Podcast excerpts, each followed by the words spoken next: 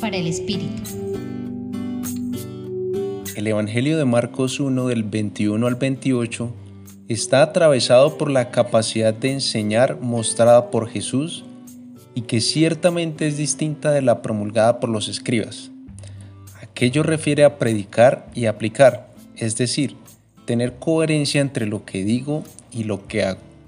También significa hacer las cosas no para agradar a los demás o para que me reconozcan y me aplaudan engordando mi ego, o con un cierto interés esperando siempre una retribución a cambio. Por el contrario, alude a hacer las cosas de manera desinteresada y gratuita solo queriendo agradar a Dios. La autoridad que Jesús nos muestra en este pasaje viene del íntimo vínculo que tenía con su Padre. No en vano, el endemoniado lo reconoce de inmediato. Sé quién eres, el Santo de Dios.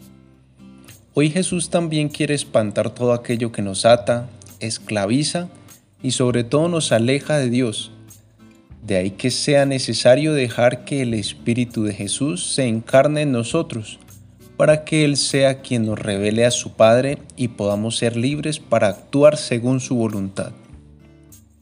Deja que el buen Dios inunde tu interior, para que seas transparencia de su presencia y puedas enseñarlo con autoridad a los demás. Te acompañó Andrés Díaz desde el Centro Pastoral de la Pontificia Universidad Javeriana.